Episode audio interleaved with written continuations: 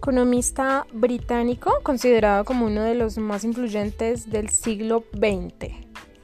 Sus ideas, por supuesto, tuvieron una fuerte repercusión en las teorías y políticas económicas. Así es, John Maynard Keynes y su teoría del keynesianismo.